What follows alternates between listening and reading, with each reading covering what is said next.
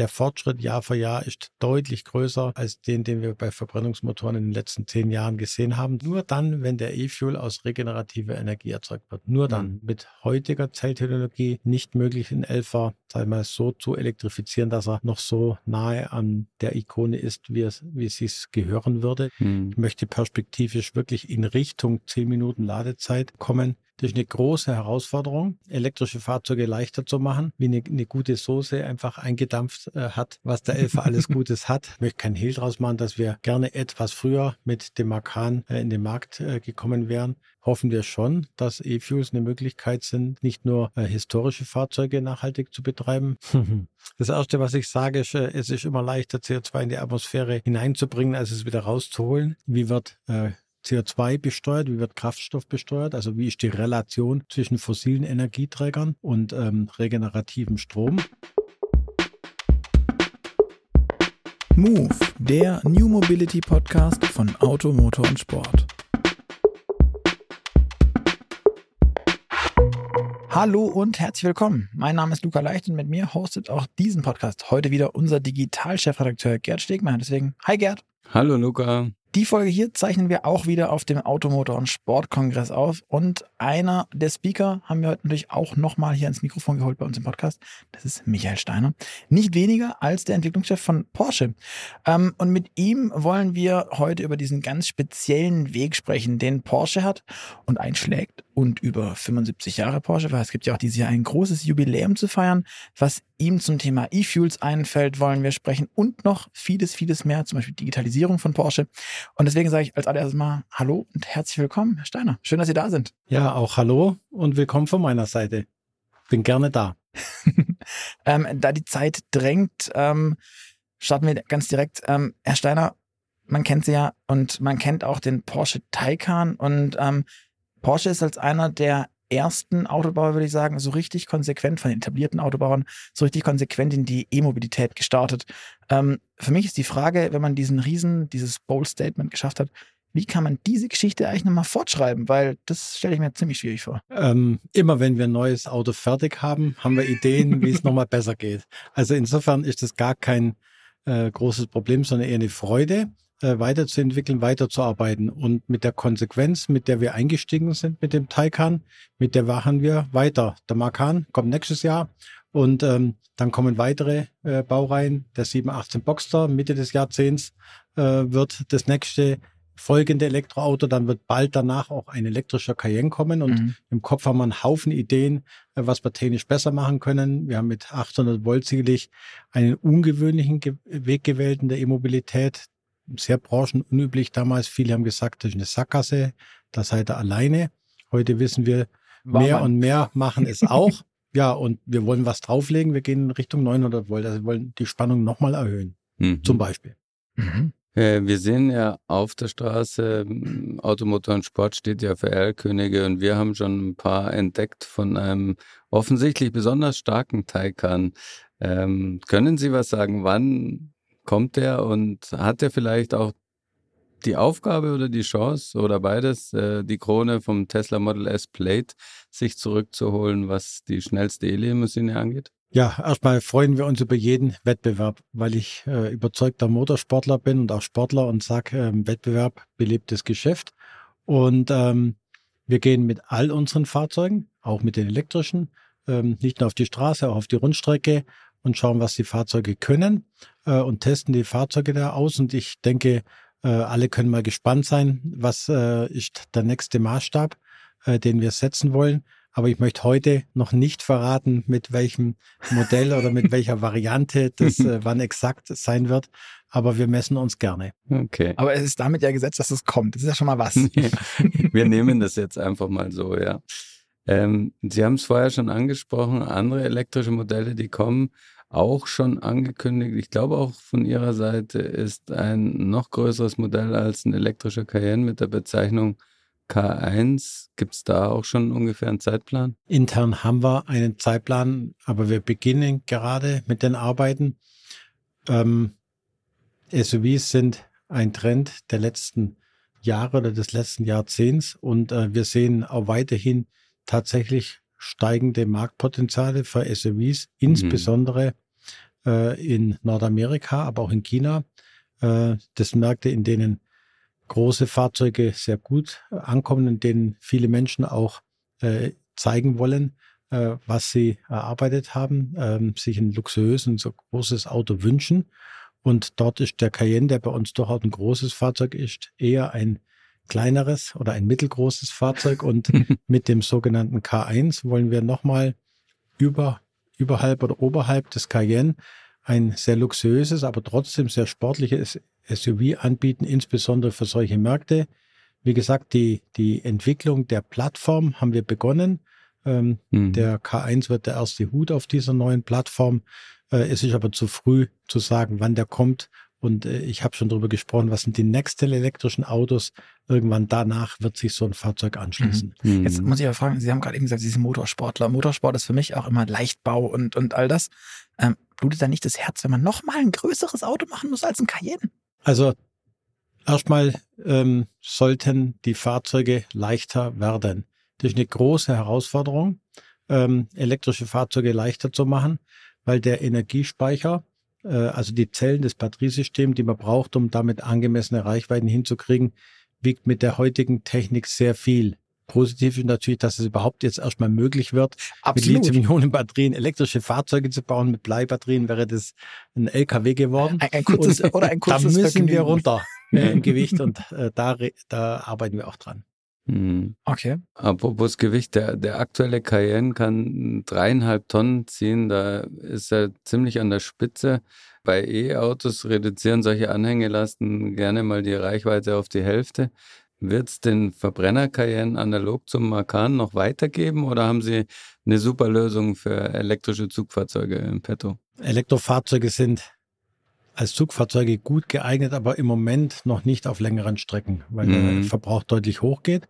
Ähm, nachdem wir den Cayenne eben ähm, erneuert haben und auch nochmal mehr Hybrid-Antriebsstränge äh, den Kunden anbieten wollen, sehen wir das Fahrzeug als sehr zukunftsfähig und wollen ihn und werden ihn auch weiter pflegen und ganz sicher auch parallel ähm, anbieten, parallel zu einem elektrischen äh, Cayenne, vor allem so lange wie eben in verschiedenen Marktregionen, Märkten Kunden da sind, die hinreichende Anzahl, die sowas auch kaufen. Mhm. Also wir denken äh, auch dort an ein paralleles Angebot und lassen die Kunden entscheiden. Okay. Ähm, sind unter der, dieser Perspektive dann 80 Prozent Elektroautos bei Porsche, also bei Neuwagen 2030, realistisch oder vielleicht doch zu ambitioniert, was die Kunden angeht? Ich glaube, es ist eine ambitionierte Planung, aber wir würden nicht drüber sprechen, wenn wir nicht glauben würden, die erreichen zu können. Und ähm, es liegt an uns, an den Herstellern, attraktive Angebote zu machen für die Kunden. Aber wir sind natürlich nicht alleine. Die Kunden müssen diese Fahrzeuge wünschen und wollen und kaufen. Und dazu bedarf schon auch ähm, entsprechender Rahmenbedingungen.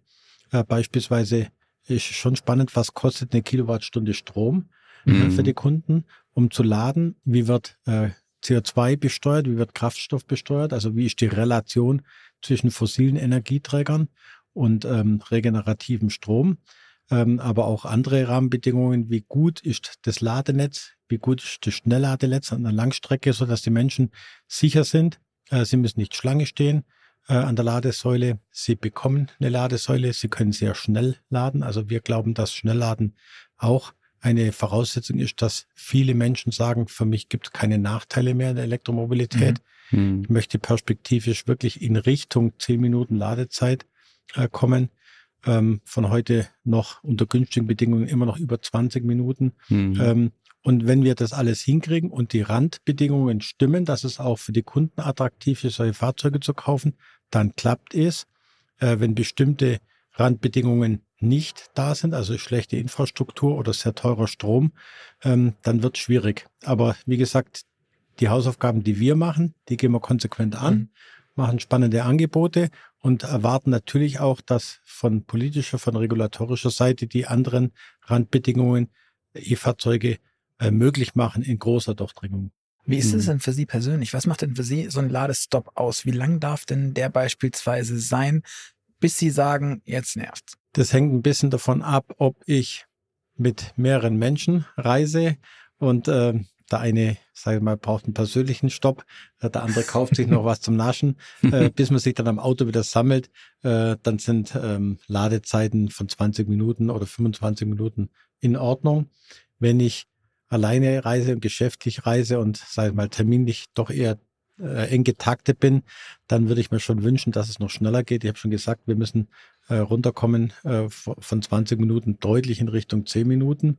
Ähm, und ähm, was einfach toll wäre, wenn die Kunden zum Auto zurückkommen, wann auch immer und wie lange auch immer sie dann noch einen Espresso getrunken haben oder was gemacht haben, das Auto ist schon voll. Also wenn nicht mehr das Auto die Stoppzeit bestimmt, mhm. sondern im Prinzip der Kunde. Weil der Mensch zu langsam ist. genau, dann, dann passt's. Ja, sehr gut. Sie haben jetzt gerade auch über Ladezeiten gesprochen. Das hängt ja auch ein bisschen von der Batterietechnologie ab, aber ähm, bei Porsche gibt es ja äh, Hochleistungsbatteriezellen, wie Sie sie selbst nennen, äh, mit Anoden, die einen höheren Siliziumanteil haben. Ähm, werden wir die vielleicht schon im elektrischen 718 sehen oder wann könnten die den Markt erreichen? Also die Ladezeit hängt zum Teil heute noch an der Infrastruktur. Also wenn eine Ladesäule nur 150 kW kann, ähm, dann, dann hilft auch die bessere Zelle nichts, nichts. Äh, und die bessere Kühlung nichts. Ähm, neben der Infrastruktur äh, ist die Zellchemie äh, wichtig, aber auch äh, das Thermomanagement im Fahrzeug, also die Fähigkeit, die Zelle dann auch in einem Temperaturbereich zu halten, in dem sie durch Schnelllad nicht geschädigt wird. Mhm. Ähm, in der Zellchemie wiederum ist es so, dass wir aus Gründen der Energiedichte, aber auch um schneller laden zu können, Schritt für Schritt auch jetzt schon den Siliziumanteil in der Anode erhöhen. Auch mhm. äh, der Taycan hat schon einen gewissen, aber noch einstelligen Prozentanteil äh, an Silizium in der Anode. Und ähm, den, den Weg gehen wir konsequent weiter. Ähm, für wirklich große, äh, große zweistellige Siliziumanteile in der Anode ähm, ist eben ein spezielles Material nötig, das verhindert, äh, dass die Zelle, ähm, ich sag mal, anschwillt. Swelling nennt man das. Mhm. Also die wird, wenn man sie volllädt, dicker und wenn man sie entlädt, wieder dünner, weil das Silizium äh, sich beim Einlagern äh, der Lithium-Ionen äh, ausdehnt und mhm. nur durch eine geschickte porige Struktur äh, des Siliziums, das ist unter anderem ein Material, das wir bei Grob Fortin beziehen, wird dieses Wachstum äh, deutlich eingeschränkt, sodass man mit den Zellen in einem Paket, in einem Modul oder in einem Batteriesystem äh, dann auch gut äh, arbeiten kann, ohne dass man großes, dicken Wachstum äh, mhm. beherrschen muss. Also um wie viel, um wie viel wächst denn so eine Zelle? Ähm, also sie wächst in, in zweierlei Hinsicht. Einmal über den Ladezyklus und äh, das sind dann auch deutlich zweistellige Prozentwerte im dicken Wachstum, wenn man mhm. äh, das nicht mit besseren Werkstoffen kompensieren kann. Und dann gibt es noch ein zweites Swelling über den Lebenszyklus. Wenn die Zellen altern, mhm. dann sind sie tendenziell auch etwas dicker. Mhm. Also wir haben zwei Effekte äh, des dicken Wachstums über den Ladezyklus und dann auch noch einen zweiten Effekt, ein gewisses dicken Wachstum über das gesamte Leben. Und dafür muss man Bauraum vorhalten, die Zelle auch unter einem gewissen Druck äh, halten, mhm. äh, weil sie dann besser funktioniert, ja. wenn sie sich frei ausdehnen kann. Okay. Was mich interessieren würde, ähm, bei Porsche ist immer wieder die Rede von der Hochleistungszelle. Gerd hat es auch schon gesagt. Was ist denn für Sie eine Hochleistungszelle? Wenn wir uns mal C-Raten, die volumetrische oder gravimetrische ähm, Dichte, Energiedichte anschauen, wie, was ist, ab, ab wann ist eine Hochleistungszelle eine Hochleistungszelle und ab wann ist es nur ein Akku im Auto? Also die, die vielleicht das gängigste Messkriterium ist schon die Energiedichte. Ähm, 800 Wattstunden pro ähm, äh, Liter wäre so ein, Maß, ähm, äh, was zu erreichen wäre, oder 300 äh, Wattstunden pro Kilogramm ähm, mhm. an Energiedichte, gravimetrisch und volumetrisch, was wir beschreiten sollten, um von einer Hochleistungszelle zu reden. Und äh, dann ist das, das nächste beim Laden, aber auch beim Fahren eine entsprechende Stromtragfähigkeit äh, vom mhm. Gesamtsystem, nicht nur von der Zelle, von der Zellchemie. Da kann man ja was tun, indem man sehr dünne Lagen macht, mhm. äh, sondern eben auch von den elektrischen Anschlüssen, vom Thermomanagement, äh, mit dem wir fahren können. Wenn man, sagen wir, sich vorstellt, dass so ein Fahrzeug irgendwann ähm, auch 1000 Kilowatt Leistung haben soll, also ein Megawatt, äh, dann äh, weiß man auch, was das übersetzt auf so eine Zelle mhm.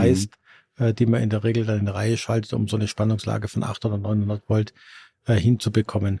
Ähm, das sind Zellen, die wir heute so im Markt nicht äh, kaufen können für Fahrzeuge. Es gibt sagen wir, Zellen, die in der Richtung, in der Leistungsfähigkeit äh, sind, die sind sehr teuer und sind eher für Flugzeuge oder so Art äh, eVTOLs heißt es neudeutsch, also elektrische Kurzstreckenkonzepte entwickelt werden. So Volocopter-mäßig Volocopter und, und Lilium. Ja, ähm, aber für den Fahrzeugbau noch nicht. Die werden auch zu teuer. Und es gibt auch andere Fahr äh, Anforderungen im Fahrzeugbau ähm, zu vielen Aspekten, äh, beispielsweise Integrität der Batteriesysteme äh, bei Crashlastfällen, ähm, äh, Thermal Propagation, also die mhm. Fortpflanzung von, von einem Zellschaden, dass es sich eben nicht fortpflanzt auf die nächste und auf die übernächste Zelle. Da gibt es einen ganzen Haufen Anforderungen, aber auch Schnellladen, Temperaturbereiche, in die die operieren müssen bei Fahrzeugen, äh, wie man sie vielleicht bei Flug, äh, Fluggeräten nicht äh, beachten muss, weil die eben im Stand vorgewärmt werden können zum Beispiel. Mhm. Beim Fahrzeug ist schon mhm. die Erwartung, egal wo ich es abstelle, wie lange es abstelle, wie stark es durchkühlt oder wie heiß es wird, die Zelle bleibt ähm, integer und bleibt auch über Lebenszeit gut. Okay, verstehe. Ähm, eine der Dinge, die mich bei Porsche bis bisschen irritiert, verwundert haben, ähm, ich aber auch gleichzeitig beeindruckend fand, ist das Thema Batterieproduktion. Mercedes beispielsweise hat ja eine eigene Batterieproduktion mal versucht aufzubauen. Die Accutech, glaube ich, hieß, hießen die.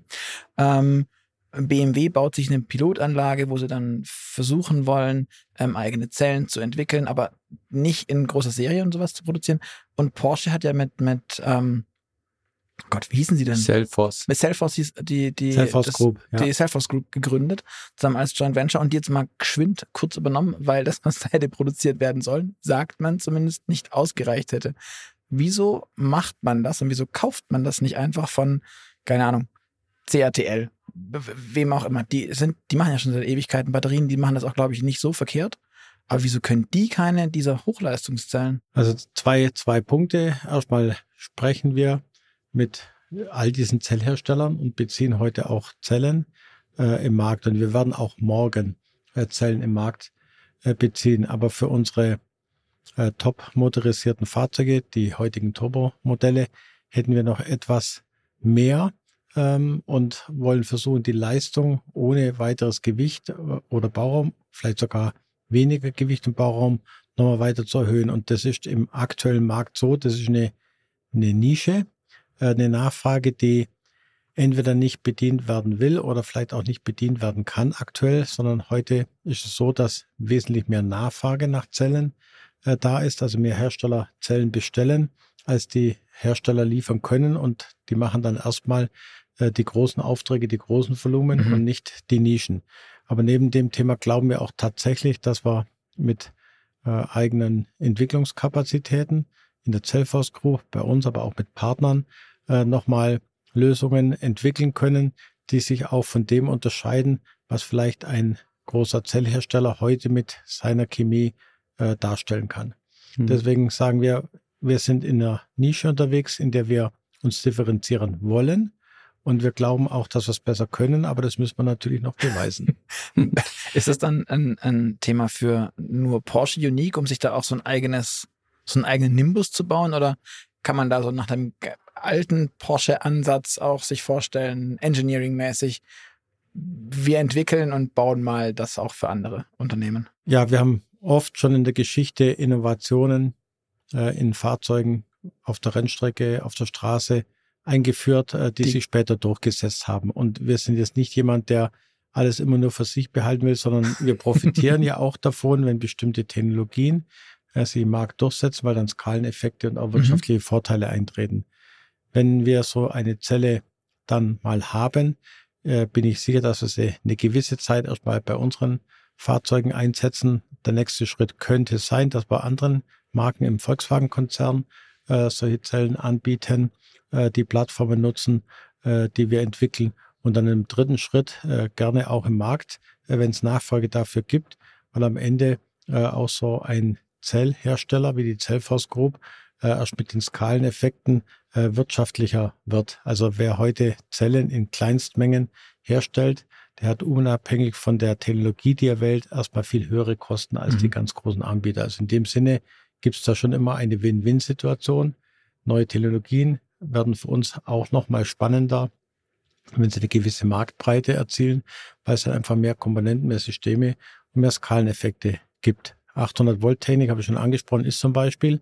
Mittlerweile profitieren wir davon, dass immer mehr in dieser Richtung ähm, unterwegs sind und damit gibt es halt viele Systeme, viele Komponenten, die man im Fahrzeug braucht, Ja, in dieser Spannungslage am Markt. Das heißt aber, also wenn ich das richtig verstehe, um das mit ganz viel Fantasie mal vorauszuprojizieren, können wir uns irgendwann mal so einen elektrischen AMG GT mit Porsche-Zellen vorstellen. Das müssen Sie jemand anderen fragen.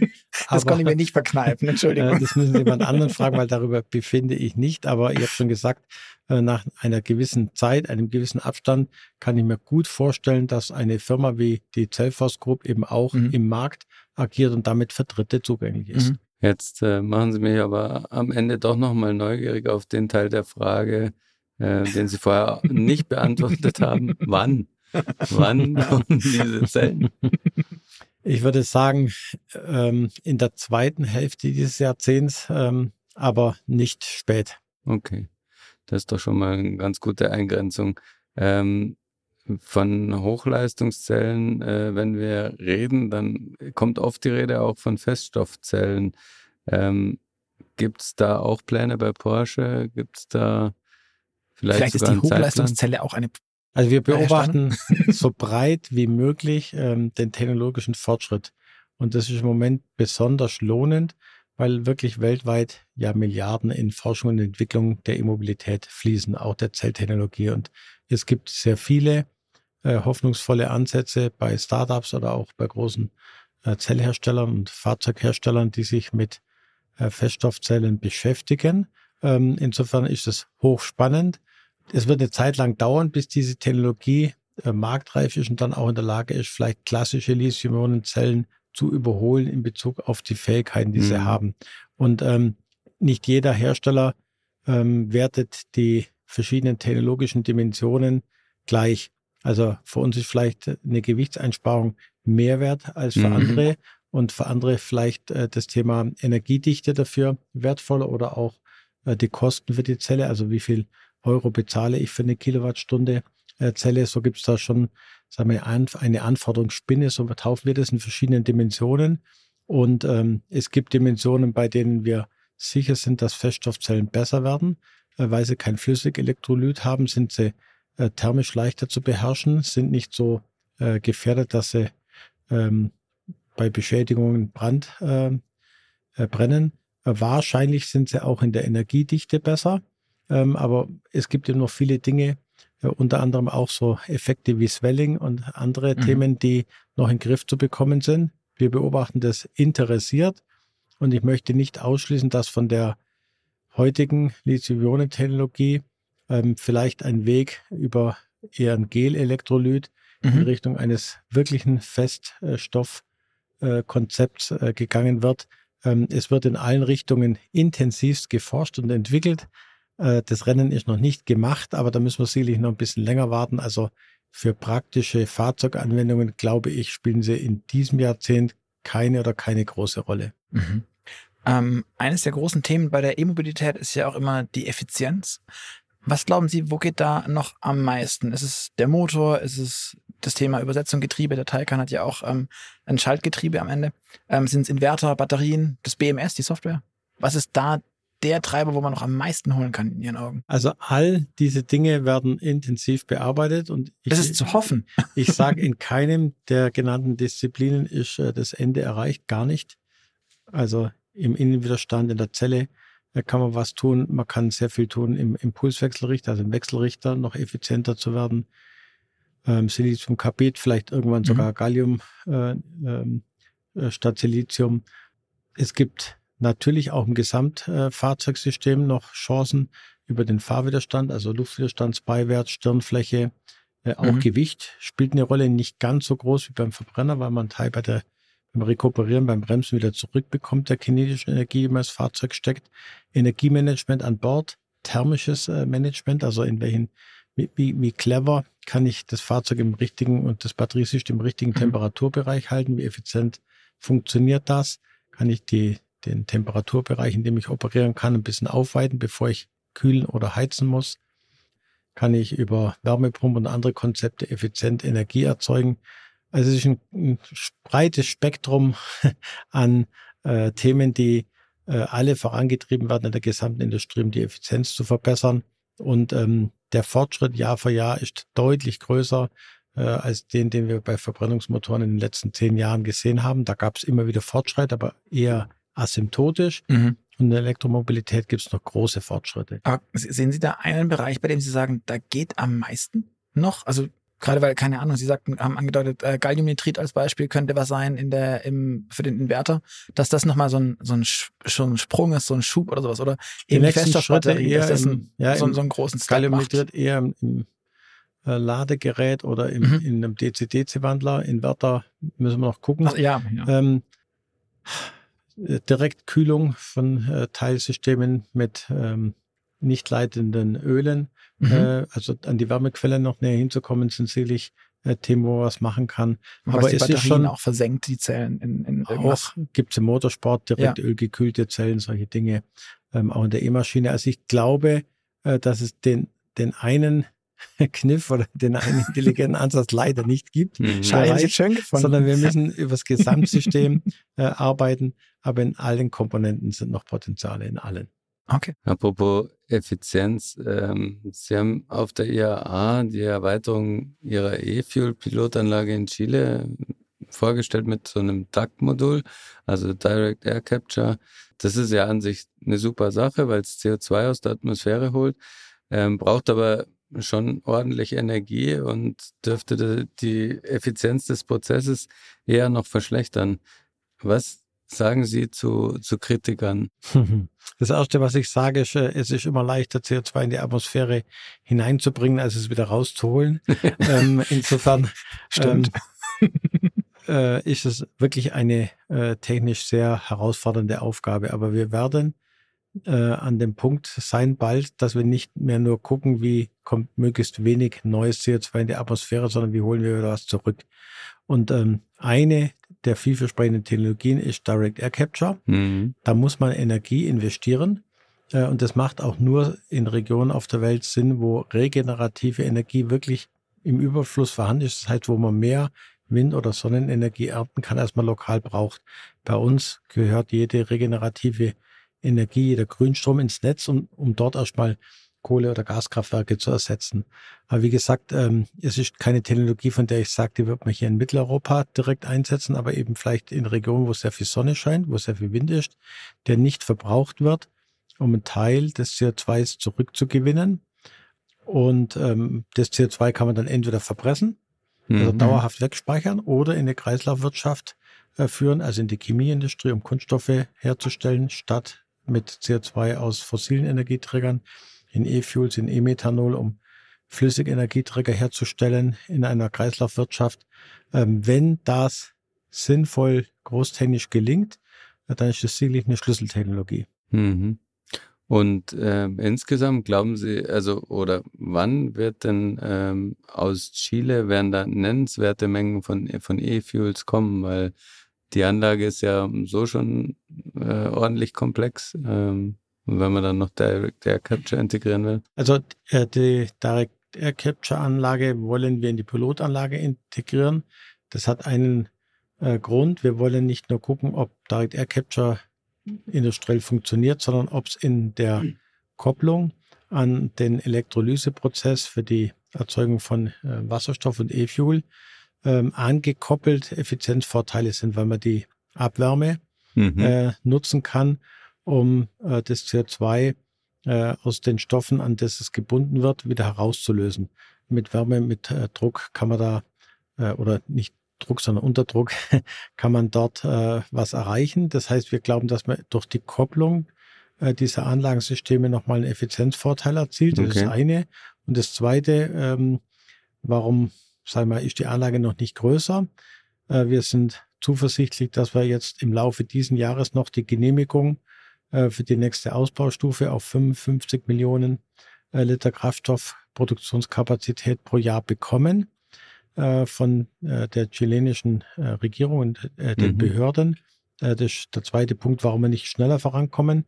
Und ähm, übergangsweise glaube ich schon, dass man über Reststoffe, biologische Reststoffe und Abfälle äh, CO2 auch nutzen kann, das quasi regenerativ ist, weil es aus Abfällen von Pflanzen ist. Aber für eine großtechnische Industrialisierung äh, brauchen wir ähm, eine Kreislaufwirtschaft, einen technischen Kreislauf, bei dem wir es direkt mhm. aus der Luft holen. Mhm. Habe ich gerade richtig verstanden, dass Chile genauso ein Bürokratiechaos ist für, für Windräder und Co. wie Deutschland? Nee, bitte nicht. Also erstmal nehmen die äh, die, die Aufgabe ernst, äh, gewissenhaft zu prüfen, äh, was sind ähm, Einflüsse auf die Umwelt. Mhm. Ähm, Vögel spielen dort eine Rolle. Ähm, bei Windkraftanlagen ist die Flächenversiegelung kein großes Thema, weil die sind wirklich äh, klein im Vergleich. Footprint, so, ja. sage ich mal, die, die Standard der Anlagen. Äh, trotzdem wird es sauber angeguckt. Äh, Wasserverbrauch ist ein Thema. Mhm. Ähm, da kann man ja zum Glück, wenn man Energie hat, auch äh, aus Meerwasser äh, entsalzen oder eben äh, prüfen, wie viel äh, Süßwasser ist vorhanden. Ähm, das wird gewissenhaft geprüft und es gab auch einen Regierungswechsel und äh, jeder Regierungswechsel ist natürlich auch kein Beschleuniger. Äh, kein oder nicht zwingend ein Beschleuniger, weil die Verwaltungsprozesse neu aufgestellt und eingerichtet werden. Aber wie ja. gesagt, wir sind zuversichtlich wir wollen da auch nicht unnötig drängeln und Druck aufbauen, weil es macht nur Sinn, wenn man so eine Anlage baut und betreibt, wenn es auch ähm, gemeinsam mit äh, der Bevölkerung, mit der politisch verantwortlichen Regierung geschieht. Mhm. Also von wo könnten sonst noch vielleicht E-Fuels kommen? Also Ihre Partner arbeiten ja, glaube ich, auch an einer Anlage in Texas, oder? Ähm, in Nordamerika gibt es ein, ein wirklich äh, fruchtbares äh, wirtschaftliches Klima und ähm, auch wirtschaftspolitisches Umfeld für nachhaltige Energie, seit dieser Inflation Reduction Act in Kraft ist, der in großen Teilen ein Nachhaltigkeitsprogramm ist, also nicht nur ein Programm, um über Investitionen, die man nach Nordamerika holt, die Inflation zu bedämpfen und mehr Beschäftigung äh, herzustellen, sondern ähm, dieses Programm fördert massiv innovative, aber auch nachhaltige Technologien. Äh, das ist also ein sehr guter Nährboden äh, für ähm, alle Prozesse zur Herstellung von äh, Wasserstoff und Folgederivaten wie E-Methanol und E-Fuel. Also dort wird mit großer Wahrscheinlichkeit ähm, die nächste große Anlage stehen, möglicherweise vor sogar die Anlage, über die ich gerade in Chile gesprochen habe, fertig wird. Und mhm. dann sehen wir auch in Nordafrika und im, im Mittleren Osten äh, mittlerweile äh, mehr Interesse, äh, sich zu diversifizieren, also nicht mehr nur auf fossile Energieträger ja. Äh, zu setzen, mhm. die die exportieren, sondern regenerative wie Sonne, die dort wirklich reichlich vorhanden ist, zu nutzen. Dann gibt es ein erstaunliches Interesse mittlerweile aus Japan, ergänzend zu reinem Wasserstoff, bei dem einfach die Transportverluste sehr hoch sind, einen flüssigen Energieträger, also E-Methanol oder E-Fuel zu importieren, wahrscheinlich äh, aus Australien als Partner. Und äh, auch China ähm, ist auf der letzten EFIL-Konferenz in München äh, mit dem Bundesminister Wissing, sage mal, nicht nur interessiert, sondern auch mit Wortbeiträgen äh, dabei gewesen, äh, weil auch China ähm, ein großer Importeur von fossiler Energie ist und sich natürlich industriepolitisch Gedanken macht, äh, wie kann auch China unabhängiger werden vom Import von fossilen äh, Brennstoffen. Mhm. Ähm, Ihr Chef Oliver Blume hat im März in einem Interview ähm, viel beachtet gesagt, also E-Fuels für spezielle 911-Versionen könnte sich gut vorstellen. Ähm, wie glauben Sie, ähm, werden die Fans so reagieren? Also wird es dann überhaupt eine Chance geben für, für einen elektrischen 911 jemals? Es sind zwei, zwei Dinge. Das eine ist sicherlich das besonders emotionale Produkt mit äh, dem Boxermotor im Heck, mhm. äh, mit dem Sound, mit dem Fahrgefühl, mit der Achslastverteilung, äh, die einfach was Besonderes im Markt ist.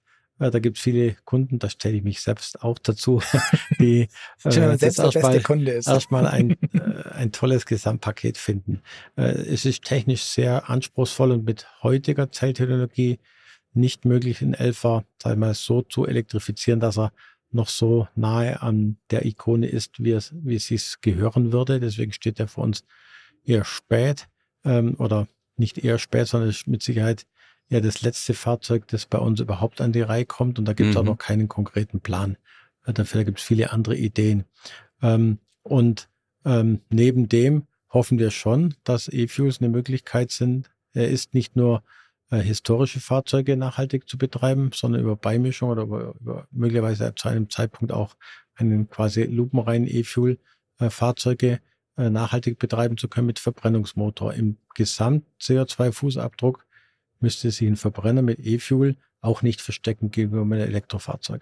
Mhm. Wenn genug Energie da Wenn, ist. nur dann, wenn der E-Fuel aus regenerativer Energie erzeugt wird. Nur dann. Mhm. Ähm, Gerade wenn wir mal in Richtung noch was anderes schauen, wo auch so ein, so ein bisschen Painpoint der Autoindustrie ist, ist ja das Thema Digitalisierung.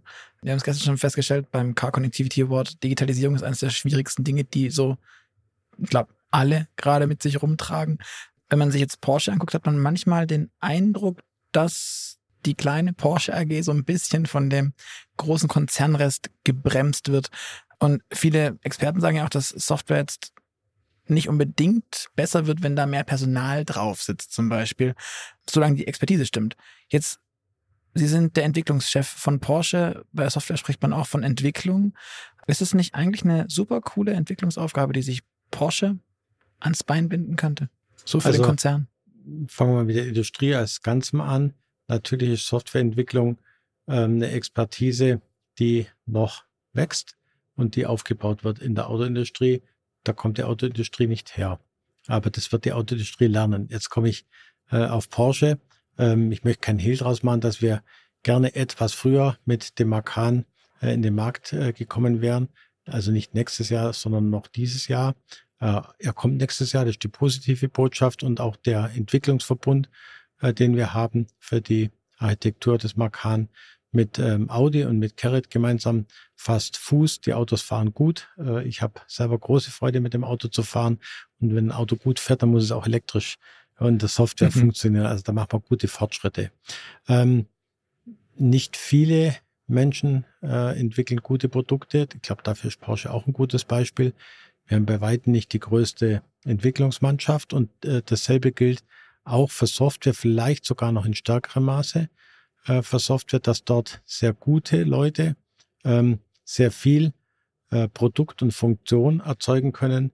Äh, also nicht die Anzahl der Softwareentwickler ist das Wichtigste, sondern schon ein gutes Konzept und auch gute Leute, die das Konzept entwerfen, aber eben auch umsetzen, also coden äh, können. Damit beschäftigen wir uns in der Tat, aber ähm, nicht so, dass wir sagen, wir machen da für uns ganz alleine was, sondern wir teilen die Erkenntnisse, die Informationen und versuchen alles, äh, um maximale Synergien erstmal im Volkswagen-Konzern zu generieren. Aber ich bin ähm, sicher und auch hoffnungsvoll, dass wir auch über Standardisierung äh, von Schnittstellen äh, und äh, von Normung im Bereich der Software äh, in der Autoindustrie auch äh, in Effizienzpotenziale schöpfen können, dass man nicht mehr oder weniger dieselbe Lösung beim Zulieferer, beim OEM äh, mehrmals entwickeln muss, sondern nur die Dinge, die vor Kunde äh, differenzierend sind, der Hersteller selbst macht und ansonsten eben wie auf anderen Systemen der IT, der Softwaretechnologie, ähm, Basisbetriebssysteme, äh, Basisdienste, Basisschnittstellen mhm. äh, so spezifiziert und beschrieben sind, dass sie alle nutzen können. Es ist eigentlich schade um all die Menschen, die an solchen Dingen arbeiten, die nicht unmittelbar kundenerlebbar sind. Das stimmt. Mhm. Wir müssen, glaube ich, auch schon bald zum Ende kommen, weil ich glaube, sie müssen bald los. Ich will mir aber nicht ähm, wegnehmen. Wir haben vorhin schon angedeutet, 75 Jahre Porsche. Ähm, ich würde gerne wissen, was ist denn eigentlich Ihr Lieblingsgeburtstagsgeschenk, das sich Porsche gemacht hat? Ich durfte sowohl den 357 ähm, anschauen, als auch den Mission X bei der Präsentation, aber was ist denn Ihr Porsche Lieblingsgeburtstagsgeschenk zum 75. Das wirkliche Geschenk, weil es ja da ist, physisch, das ist der 911 ST. Das ist so ein bisschen die Essenz ähm, von einer großen, langen, erfolgreichen Geschichte des Elfers, wo man mhm. wirklich, ich sag mal, wie eine, eine gute Soße einfach eingedampft äh, hat, was der Elfer alles Gutes hat, maximal leicht, äh, ein Sauger, sehr hochdrehend, sehr emotional, aber natürlich auch sehr mechanisch, Handschaltgetriebe, äh, alles als Essenz zusammengedampft. Das ist das konkrete Geschenk äh, hier und heute für 75 Jahre und in die Zukunft gedacht ist es natürlich ähm, unser äh, Mission X, also unser unsere Idee, wie ein Supersportwagen von morgen ausschauen könnte, voll elektrisch. Gut, dass der 357 als Designstudie jetzt irgendwie ist beim Entwicklungschef vielleicht auch Vielleicht müssen wir das mit Michael der, der besprechen. super, nein, der, der, ist super inspirierend äh, und ähm, wir haben so viele, sag ich mal, sehr attraktive, sehr anmutige Vorschläge aus unserem Studio und manche findet man mehr oder weniger unverändert später auf der Straße. Ähm, von manchen Dingen finden wir äh, ganz tolle Elemente äh, in Fahrzeugen von morgen. Das Auto ist hochattraktiv. Ich fände ja ähm, unverändert ganz gut. Also so. Ja, also viele Autos sind auch schon fast unverändert in Serie gegangen. Manche, wie gesagt, in Teilumfängen oder mit guten Ideen in Fahrzeugen gelandet. Und ich bin froh und dankbar, dass wir so ein kreatives Studio haben mit dem Michael Mauer als Chef. Alles klar. Ja, dann würde ich auch sagen, ähm, gerade nochmal die Kurve gekratzt, rechtzeitig, bevor Sie weg müssen. Vielen, vielen Dank für die vielen Auskünfte. Hat Spaß gemacht und Luca übernimmt das Schlusswort. Genau. Wir würden gerne noch mit Ihnen die kurzen A- und B-Fragen durchgehen. Sind Sie mehr der Typ Streamingdienst oder CD und Schallplatte? CD und Schallplatte, wobei ich auch einen Streamingdienst für Musik nutze. Ja, okay. Ähm, Ferrari oder Tesla? Wenn ich auf die äh, Frage habe ich mich am meisten gefreut. wenn ich es mir aussuchen dürfte, wahrscheinlich A, also Ferrari. Okay. Apple oder Google? Eher Apple, weil es äh, ein geschlossenes System ist äh, aus Hardware und Software. Okay.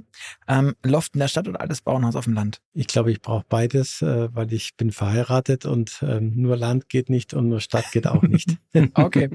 Ähm, Auto oder Fahrrad? Beruflich äh, praktisch immer Auto. Wenn ich selbst unterwegs bin, am Wochenende oder im Urlaub, fahre ich sehr, sehr viel Fahrrad. Äh, ich habe ein Gravelbike, das macht mir große Freude. Und natürlich auch ein Mountainbike ähm, Kilometer fahre ich mir auf dem Gravelbike. Okay, im Auto vorn oder kann man als Entwicklungschef bei Porsche auch hinten sitzen? Manchmal sitze ich hinten während der Arbeitszeit, weil ich in Besprechungen bin und äh, ein Teams am Fahrerplatz, das geht nicht. Äh, dazu bräuchte man Level 4. Ähm, aber wenn immer möglich, sitze ich natürlich am Fahrerplatz. Datenschützen AGBs, ähm, mehr der Typ Accept All oder Aluhut? Da denke ich in der Regel kurz nach, mit wem ich es zu tun habe, ob ich Accept All sage. Bei renommierten Adressen äh, oder, sage ich mal, Diensteanbietern mache ich das ohne mit der Wimper zu zucken, accept all. Ähm, bei manchen Angeboten bin ich da sehr vorsichtig. Okay. Star Wars oder Star Trek? Eigentlich aus dem Herzen weder noch. Das ist nicht, nicht so sehr meine. meine Lassen wir so stehen. Ja. Kaffee oder Tee? Kaffee. Steak oder Falafel? Steak. Nachteule oder Lerche? Umso älter ich werde, umso mehr Lerche. Okay, alles klar. Ja, Herr Steiner, dann vielen Dank und äh, für die vielen Geschichten und Infos, die Sie mitgebracht haben.